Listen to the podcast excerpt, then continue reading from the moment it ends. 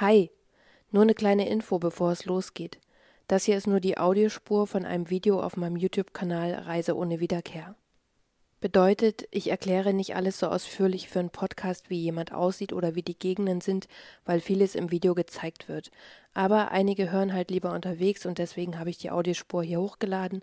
Du kannst das natürlich gerne hier anhören, aber in meinem Video sieht man viel mehr, also komm gerne auf dem YouTube-Kanal vorbei.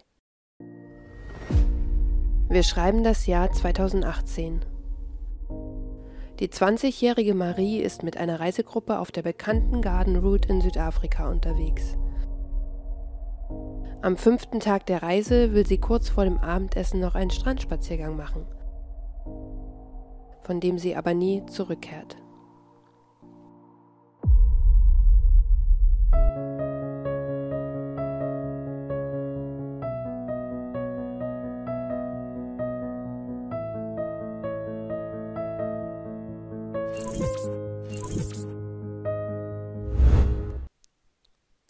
Salü, ciao und herzlich willkommen zu einer neuen Reise ohne Wiederkehr. Ich habe heute den nächsten vermissten Fall für euch und ja, ich weiß, die Fälle sind weniger beliebt als die gelösten Fälle, einfach weil einige von euch nicht gut einschlafen können, wenn sie nicht wissen, was passiert ist.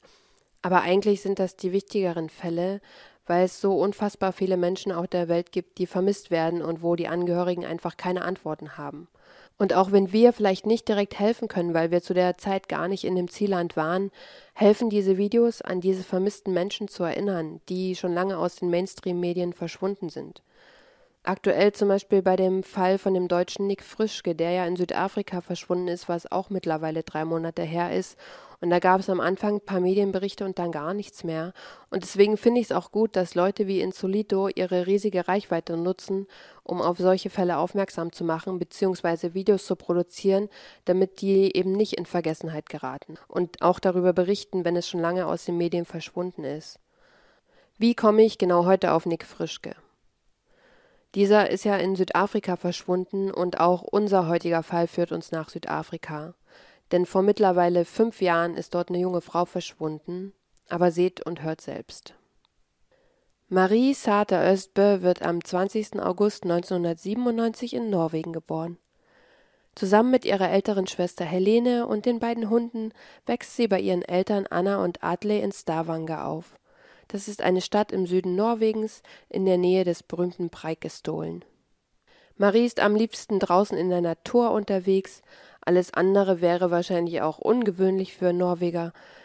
Wandern, Klettern, im Winter Skifahren und Rodeln gehören zu ihren liebsten Aktivitäten, und da Stavanger fast komplett vom Wasser umgeben ist, ist sie im Sommer auch viel am und im Meer. Marie ist eher der musikalisch-sprachlich begabte Mensch, denn sie spielt Klavier und spricht vier Sprachen, nämlich Norwegisch und Englisch sowie Spanisch und Französisch. Viel mehr ist über ihre Kindheit, ihr Aufwachsen oder sie nicht bekannt, aber im Jahr 2016 beginnt Marie dann Politikwissenschaften an der Universität Agda in Christiansand zu studieren. Schon ein Jahr später folgt sie dann ihrer Schwester nach Toulouse in Frankreich, wo Marie ein Austauschjahr macht. Marie verbringt also das gesamte Studienjahr 2017-2018 in Toulouse und wann immer ein paar Tage frei sind oder Ferien sind, besucht sie andere Länder wie Großbritannien, Andorra, Spanien, Kroatien und Marokko. Bevor es Ende Mai 2018 endgültig zurück nach Norwegen geht, möchte Marie mit ihren Freunden Schrägstrich Kommilitonen noch eine letzte kurze Reise unternehmen. Sie entscheiden sich für die populäre Garden Route in Südafrika. Diese Garden Route führt von Kapstadt nach Port Elizabeth, mehr oder weniger entlang der Küste und dauert insgesamt zehn Tage. Man kann aber auch kürzere Touren von vier oder sechs Tagen machen und dann quasi auf halbem Wege umkehren. Marie und ihre beiden Freundinnen sind aber nicht alleine unterwegs, sondern schließen sich einer offiziellen Reisegruppe an, und die besteht dann letztendlich aus insgesamt zehn Personen. Die Tour startet am 15. April in Kapstadt und Marie postet Fotos von sich im Tafelberg Nationalpark und vom Boulders Beach, dem sogenannten Pinguinstrand. Am 16. April macht die Gruppe dann Halt in Struisby, dem südlichsten Punkt des gesamten afrikanischen Kontinents. Marie postet von dort ein Foto von sich und von ihren beiden Freundinnen und die Bildüberschrift lautet Was für ein toller Start in die Woche. Wo die Gruppe am 17. April Halt macht, ist nicht bekannt, aber wahrscheinlich sind sie in Mossel Bay, einem beliebten Ort entlang der Garden Route. Der befindet sich außerdem ziemlich mittig zwischen dem letzten Aufenthaltsort in Boulders Beach und dem nächsten Sedgefield. Denn am 18. April kommt die Gruppe um 17.30 Uhr in Sedgefield an. Das ist eine 8000 Einwohnerstadt am Maioli Beach. Alle checken direkt nach Ankunft im Afro-Vibe Hostel ein. Das ist eine beliebte Unterkunft für Reisende der Garden Route. Und es wird verabredet, dass sich alle um 19 Uhr zum Abendessen im Pili Pili Beach Restaurant treffen. Marie und ihre beiden Freundinnen gehen auch direkt nachdem sie die Koffer abgestellt haben, rüber zum Restaurant, denn das vorletzte Foto zeigt Marie auf dem Balkon des Restaurants. Um 18.10 Uhr macht sich ein Pärchen aus Maries Gruppe auf den Weg zum Strand. Es ist ja noch Zeit bis zum Abendessen und sie wollen nicht bis 19 Uhr jetzt da rumsitzen und warten, sondern die Zeit sinnvoll nutzen. Marie sieht das und findet das eine super Idee, zumal es nach dem Abendessen schon dunkel sein wird und sie da nicht mehr zum Strand kann, und deswegen folgt sie den beiden fünf Minuten später. Hier ist aber wichtig, dass die drei nicht zusammengehen. Ne? Also Marie sieht die beiden zum Strand gehen und sie möchte das gleiche machen. Die drei sehen sich auch am Strand, sprechen aber nicht miteinander. Jeder macht so sein eigenes Ding. Und es sind auch noch viel mehr Menschen am Strand, die noch einen Abendspaziergang machen, bevor es ganz dunkel wird. Es ist aber nicht nur Dämmerung, sondern es zieht auch ein Sturm heran, was jetzt nicht untypisch ist für die Jahreszeit dort. Aber das heißt, die Wolken, die heranziehen, machen alles noch dunkler und der ganze Sand fliegt umher. Es ist halt super windig, also nicht unbedingt angenehm zum Spazieren. Deswegen bleibt dieses Pärchen auch gar nicht lange am Strand. Der Wind wird immer stärker und es wird immer unangenehmer und sie entscheiden sich halt zurück zum Restaurant zu gehen. Als die beiden auf der Düne stehen, die direkt runter zum Restaurant führt, drehen sie sich nochmal zum Meer um und sie sehen, wie Marie mitten am Strand hockt und aufs Meer hinausblickt. Laut eigenen Aussagen sind es so 100 Meter Entfernung von ihnen zu Marie. Und sie finden die Silhouette so schön, also wie sie da aufs Meer blickt und die letzten Sonnenstrahlen oder die letzten Lichter des Tages ihre Silhouette widerspiegeln, dass sie davon ein Foto machen. Und das ist das letzte Mal, dass Marie von irgendwem lebend gesehen wird. Die Uhrzeit ist jetzt 18.40 Uhr. Als Marie um 19 Uhr nicht zum Abendessen erscheint, rufen ihre Freundinnen natürlich direkt auf ihrem Handy an. Denn Marie ist ein zuverlässiger und pünktlicher Mensch und sie sind nicht das erste Mal mit ihr auf Reisen und Marie hat sich noch nie verspätet. Marie geht aber nicht ans Handy. Das Handy ist zwar nicht ausgeschaltet, aber es klingelt durch und deswegen schlagen sie sofort Alarm und schon um 19.11 Uhr wird vom Gruppenleiter die Polizei gerufen. Warum das so schnell geht, also ob es am schlechten Wetter lag, dass der Sturm reinzieht und es zu dunkel ist, um selber nachzuschauen, oder ob das eine Policy von der Reisegruppe ist, also quasi eine Verpflichtung, dass man direkt die Polizei anruft, weiß ich nicht. Aber auf jeden Fall wird innerhalb von elf Minuten, nachdem Maries Verschwinden festgestellt wird, die Polizei gerufen. Und die rücken auch sofort mit allem, was sie zur Verfügung haben, an. Mit einer Hundestaffel, Polizeistaffel, Hubschrauber, Seenotrettung. Denn die erste Vermutung ist natürlich, dass sie irgendwie im Wasser gelandet ist und schnell gerettet werden muss.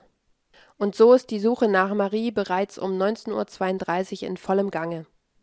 Alle suchen nach ihr, doch von Marie fehlt jede Spur. Ich konnte nicht rausfinden, wann der Sturm genau auf Land getroffen ist.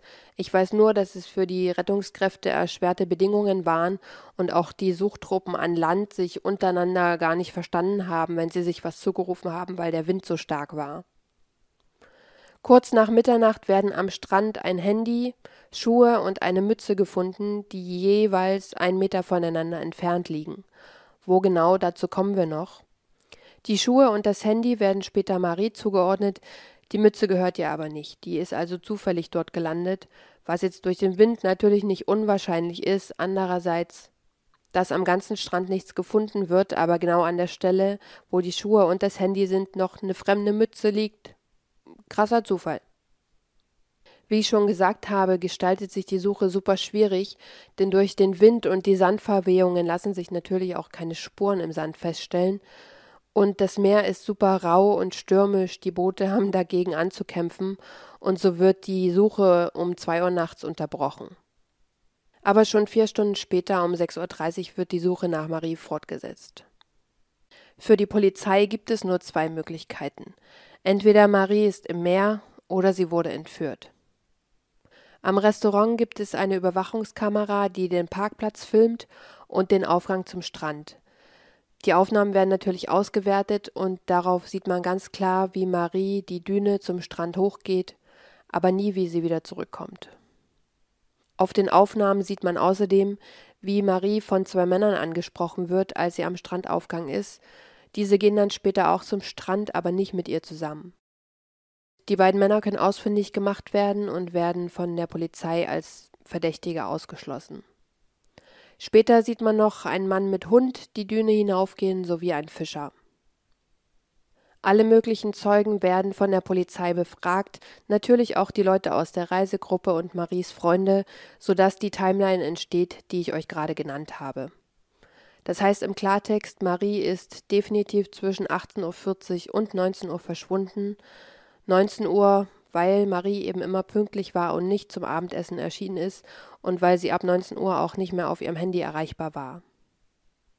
Die Polizeiarbeit zwischen Südafrika und Norwegen klappt in diesem Fall sehr gut. Die Polizei in Norwegen schickt direkt ein paar Ermittler nach Sedgefield und die werden auch in die Ermittlungen einbezogen und nicht ausgeschlossen wie in anderen Fällen. Außerdem ist die norwegische Presse direkt ab Tag zwei vor Ort und berichtet über Maries Verschwinden und begleitet die Suche nach ihr. Ein Reporter aus Norwegen sagt, dass es immer eine Riesensache ist, wenn norwegische Touristen verschwinden und das für landesweite Schlagzeilen sorgt. Die Suche nach Marie dauert nun schon fünf Tage und erst jetzt gibt die Polizei ein Vermisstenplakat raus. Dort befindet sich leider ein grober Fehler drauf, der dann auch von den Medien so übernommen wird. Und zwar steht da drauf, dass die Sachen, die Marie zuletzt anhatte, eine schwarze Hose sowie ein weißes T-Shirt waren. Tatsächlich hatte Marie aber die Kleidung an, die man auf dem vorletzten Foto sieht. Grund dafür ist, dass die Überwachungskamera an dem Restaurant in Infrarot filmt. Und da es ja noch nicht ganz dunkel war, sondern Dämmerung, sprich noch genug Licht, hat die Kamera das Oberteil als weiß wiedergegeben. Scheint an sich jetzt nicht so ein großes Problem, aber wenn man nach jemandem sucht und dann den Leuten sagt, okay, schaut oder erinnert ihr euch an jemanden mit einer schwarzen Hose und einem weißen T-Shirt, ist es vielleicht doch relevant. Leider wurde das auch nicht von allen Medien später korrigiert und man findet heutzutage immer noch in vielen Artikeln, dass das Oberteil weiß war, was eben definitiv nicht stimmt. Insgesamt wird sechs Tage intensiv nach Marie gesucht, an Land wie auf dem Wasser, ohne weitere Spuren außer den Gegenständen, die schon gefunden wurden, zu finden, also keine Blutspuren, keine Fußspuren, kein gar nichts. Und deswegen wird die offizielle Suche dann nach sechs Tagen eingestellt. Die Polizei geht außerdem jeden Hinweis nach, egal wie absurd er auch ist, denn im Internet behaupten dann Leute, Marie hätte einen Freund, mit dem sie im Norden in Südafrika lebt und so weiter, was überhaupt keinen Sinn macht, denn Marie ist alt genug, wenn sie dort einen Freund gehabt hätte, dann hätte sie auch ohne ihre Freunde nach Südafrika fliegen können und sich mit dem treffen können, ohne in einem Zeitraum von 20 Minuten zu verschwinden und ihr Handy und ihre Schuhe am Strand zu lassen. Ist total, es ist total absurd. Tatsache ist, Marie ist seitdem wie vom Erdboden verschluckt und bis zum heutigen Tage fehlt von ihr jede Spur. Kommen wir nun zu den Theorien der Polizei Meer oder Entführung, und dazu schauen wir uns nochmal zusammen die Gegend auf der Karte an. Hier ist das Pilipili Beach Restaurant, an dem die Gruppe Abendessen wollte. Hier ist der Parkplatz dazu und der Strandaufgang. Und hier beginnt dann Maioli Beach. Der geht bis hier hinter und dort beginnt ein neuer Strandabschnitt.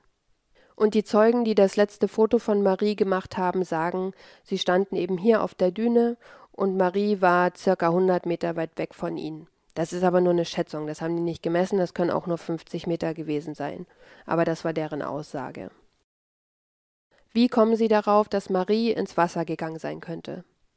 Der Grund ist ganz einfach, weil eben die Schuhe und das Handy im Sand liegen. Und die nimmt man ja nicht mit ins Wasser. Genauso wenig geht man aber mit seinen Klamotten ins Wasser, oder? Und genau der Meinung ist halt Maries Vater, denn er sagt, Marie hatte kein Handtuch mit, sie würde niemals mit ihren Klamotten ins Wasser gehen, außerdem wäre es jemandem aufgefallen, wenn ein Mensch mit Sachen in, ins Meer geht. Es war schon fast dunkel, das Meer hatte nur 18 Grad, es war auch nicht genug Sonnenschein, um zu denken, ich muss mich jetzt in den 18 Grad abkühlen. Und er hält es komplett für ausgeschlossen. Denn es ist ja nicht nur dunkel gewesen, sondern es ist ein Sturm rangezogen. Und Marie kannte sich mit dem Meer aus. Stavanger liegt am Meer und er sagt, sie würde niemals bei den Wetterverhältnissen ins Wasser gehen und schon gar nicht in Klamotten ohne Handtuch. Und es legt auch niemand eigentlich freiwillig sein Handy in Sand wegen Kratzern, wegen Verstopfung von den Anschlüssen und so weiter. Die Polizei hält aber dagegen und sagt, dass es ja möglich ist, dass Marie eben nur mit den Füßen am Wasser langgehen wollte und sie dann durch eine größere Welle eben weggeschwemmt wurde. Aber wenn ich nur mit den Füßen am Wasser langgehe und nicht vorhabe, tiefer reinzugehen, brauche ich mein Handy nicht in den Sand legen. Dann kann ich das in die Hosentasche stecken oder in der Hand behalten.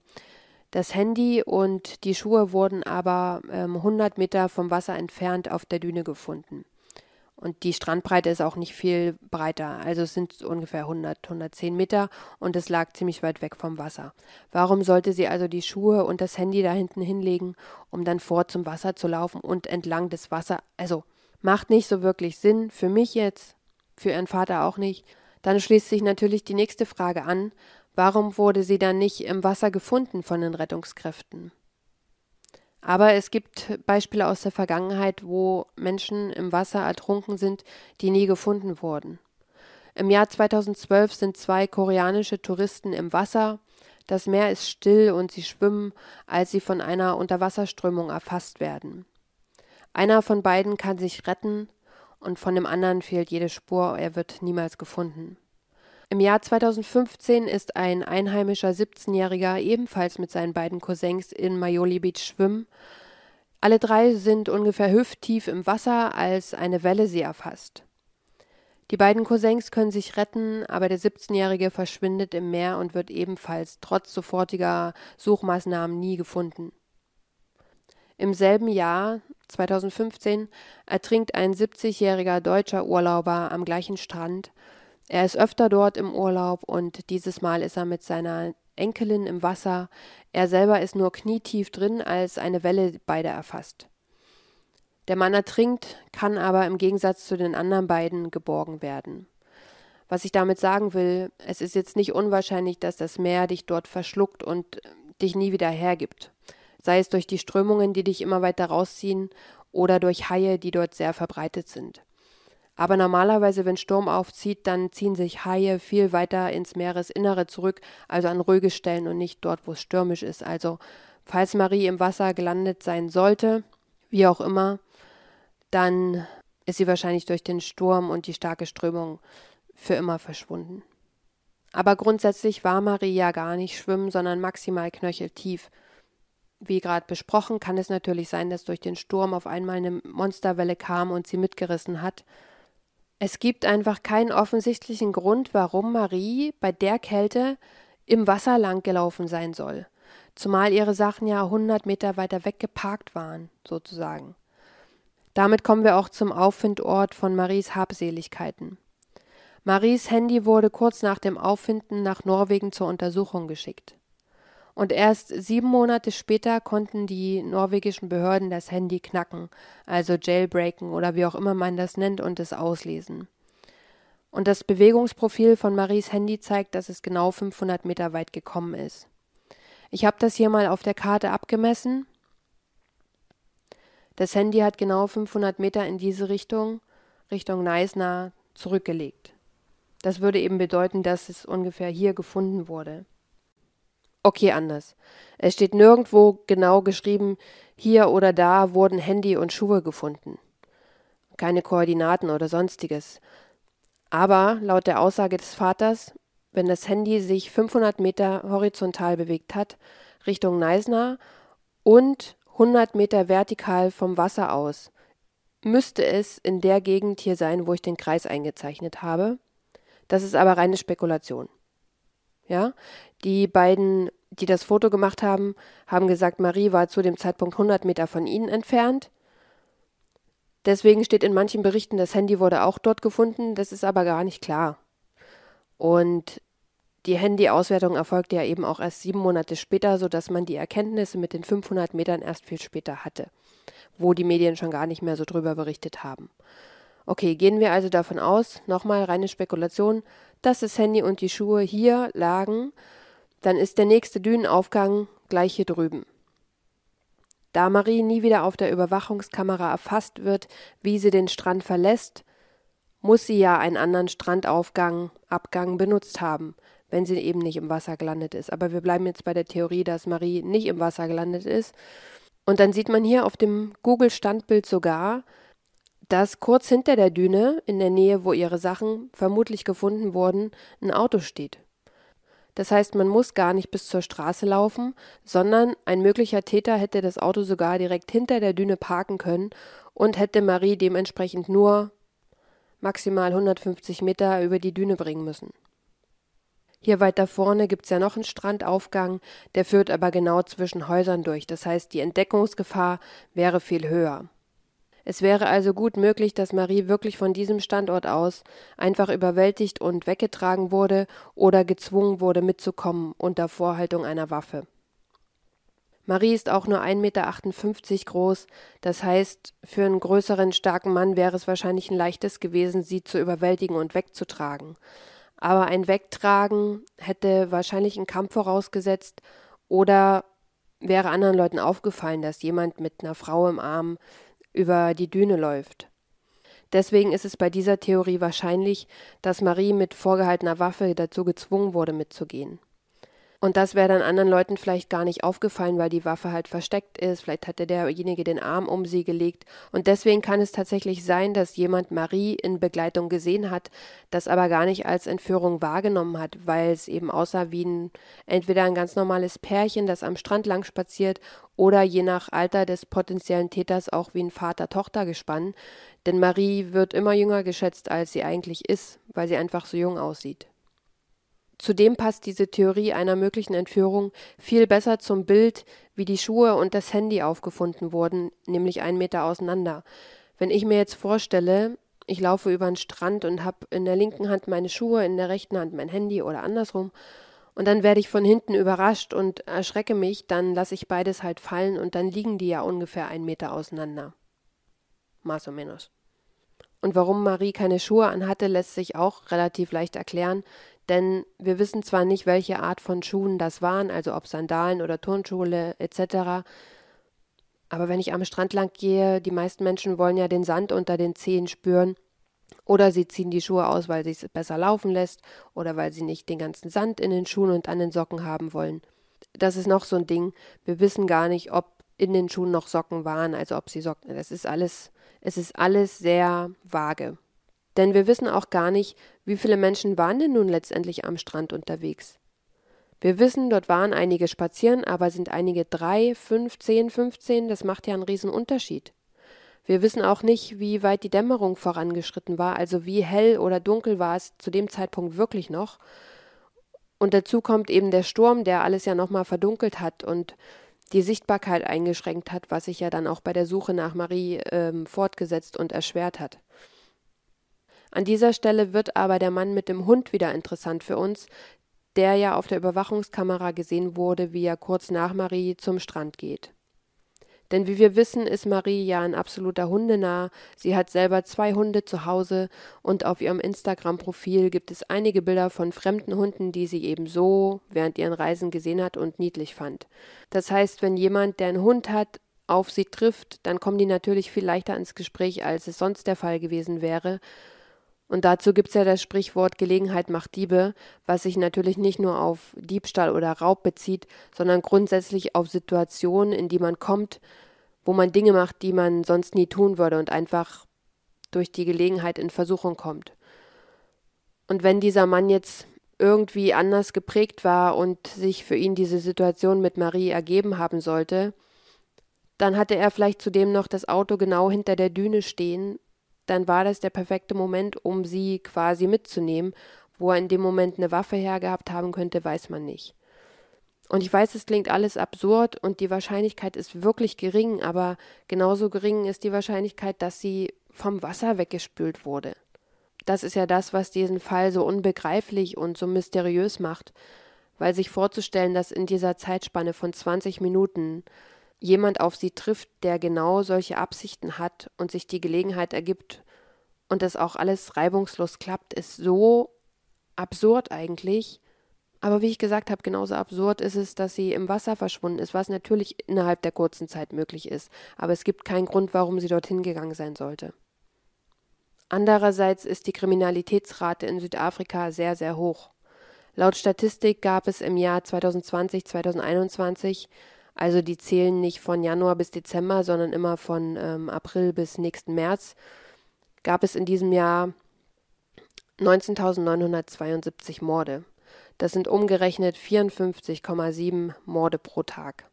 Und in dem Jahr, in dem Marie verschwand, waren es sogar über 20.000 im Jahr. Es wird gesagt, dass es in Südafrika viel wahrscheinlicher ist, Mordopfer zu werden, als bei einem Verkehrsunfall ums Leben zu kommen. Und normalerweise lautet der Spruch genau andersrum, dass man eher bei einem Verkehrsunfall stirbt, als dass man Opfer einer Straftat wird. Und das ist schon ganz schön krass. Apropos Mord. Am 2. Februar 2019, also knapp zehn Monate nach Maries Verschwinden, gibt es einen Mord in Sedgefield. Der 50-jährige Sean Kelly erschlägt mit einem Hammer seine 67-jährige Nachbarin. Er wohnt 2,1 Kilometer vom Strand, an dem Marie verschwunden ist, entfernt, und er hat einen Hund. Als er vor Gericht steht, lässt er auch Maries Namen fallen. In welchem Zusammenhang ist absolut nicht klar. Ich kann euch keine Informationen darüber geben, weil ich sie selber nicht gefunden habe. Aber er erwähnt ihren Namen. Er sagt nicht nur das norwegische Mädchen, sondern er sagt Marie Östbö. Außerdem hat dieser Mann einen Hund. Und Maries Vater meint, dass es sehr wohl der Mann sein könnte, der auf der Überwachungskamera mit dem Hund gesehen wurde. Ob das eher Wunschdenken ist vom Vater, der sich natürlich endliche Ergebnisse wünscht, ist die andere Frage. Aber auf jeden Fall überprüfen sie diesen Mann, können aber nichts weiter finden. Und natürlich steht er im Fokus, weil sie haben einen gewaltbereiten Mann gefunden, der in der Lage gewesen wäre, Marie zu überwältigen er geht regelmäßig mit seinem Hund am Strand spazieren und ja, aber dort sind keine weiteren Informationen zutage gekommen.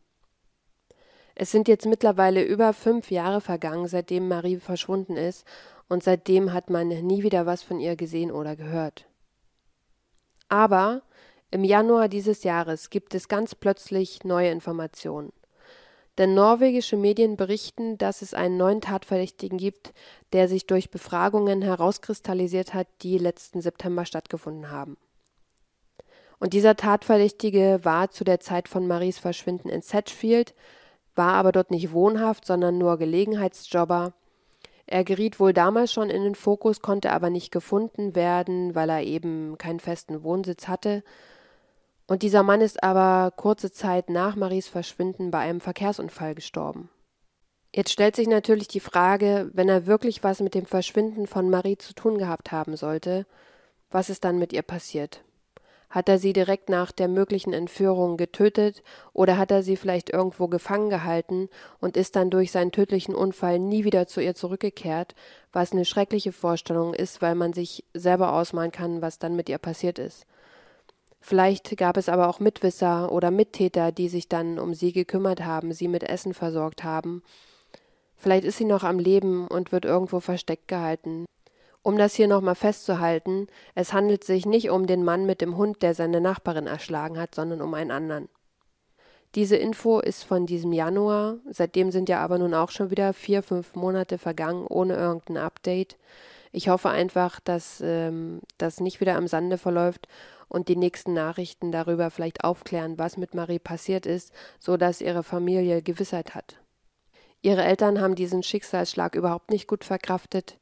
Ihre Mutter hat sich daran geklammert, dass Marie ins Meer gegangen ist und dort ertrunken ist, und der Vater ist damit überhaupt nicht einverstanden.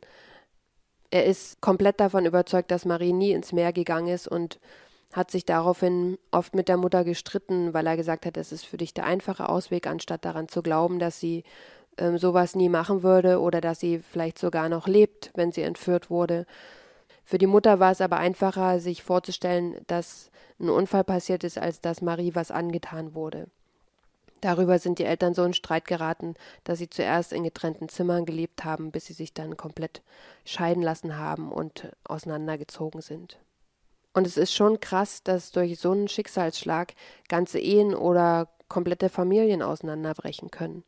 Ich hatte das ja schon bei anderen Fällen erwähnt, dass ich das bewundere, dass die Familien da so stark gemeinsam durchgekommen sind, weil es eben oft passiert, dass es nicht der Fall ist, so wie hier bei Maries Eltern. Wenn ich mich entscheiden müsste, würde ich mich sozusagen auf die Seite des Vaters stellen, denn auch ich kann mir nicht vorstellen, dass Marie vom Meer weggespült wurde. Natürlich gibt es immer eine Restchance, dass es eine große Welle gab, die sie mitgespült hat. Aber hätten dann nicht andere Spaziergänger was über eine große Welle berichtet? Dann die Info, wie die Sachen gefunden wurden, spricht für mich eher für die Theorie der Entführung. Natürlich sagt sich das jetzt leichter mit der neuen Information im Januar, aber ehrlicherweise habe ich schon vorher eher dran geglaubt, dass ihr was passiert ist, auch wenn es genauso unwahrscheinlich ist, was ich schon gesagt habe, dass genau in diesem kurzen Zeitraum jemand kommt, der solche Absichten hat und sich die Situation ergibt, sie irgendwie wegzubringen. Wir sind am Ende des heutigen Videos angekommen. Ihr wisst, was jetzt kommt. Ich blende die Notrufnummer für Südafrika ein. Hier ist wichtig, es ist ebenfalls die 112, aber nur vom Handy. Die beiden Notrufnummern vom Festnetz aus blende ich euch ebenfalls mit ein. Aber vom Handy aus Notrufnummer 112. Ich bin gespannt, was ihr zu dem Fall sagt. Ich hoffe, dass die Eltern Antworten erhalten und ich finde schlimm, dass es so viele Familien gibt, die in der gleichen Situation sind und die keine Antworten haben. Wie ich am Anfang schon gesagt habe, ganz aktuell der Fall von Nick Frischke. Der ist jetzt genau drei Monate verschwunden und in der Öffentlichkeit gibt es kaum Infos und gefühlt ist die Familie mit ihren Sorgen und mit ihrem Kummer, mit der Suche nach ihm ganz alleine. Auch wenn ich gelesen habe, dass es ähm, vor Ort Einwohner gibt, die Suchtrupps gegründet haben und nach ihm suchen eigenhändig, was ich super finde. Aber gefühlt kriegen wir ja gar nichts davon mit und deswegen ist es eigentlich wichtig, solche Fälle zu beleuchten. Ihr Lieben, das war's für heute. Schreibt mir gerne in die Kommentare, was ihr vermutet. Vielleicht fällt euch noch eine andere Variante ein, was mit Marie passiert sein könnte. Ich habe euch alles gezeigt, was ich finden konnte, auch die Örtlichkeiten, so dass ihr euch ein Bild machen könnt, was noch passiert sein könnte. Bleibt respektvoll in den Kommentaren, auch untereinander. Und wenn euch das Video gefallen hat, beziehungsweise euch der Content interessiert, dann gebt dem Video einen Daumen nach oben, damit es anderen Leuten ausgespielt wird. Das hat beim letzten Video super geklappt und ich danke euch für eure Unterstützung. Und wir sehen uns beim nächsten Mal wieder. Macht's gut.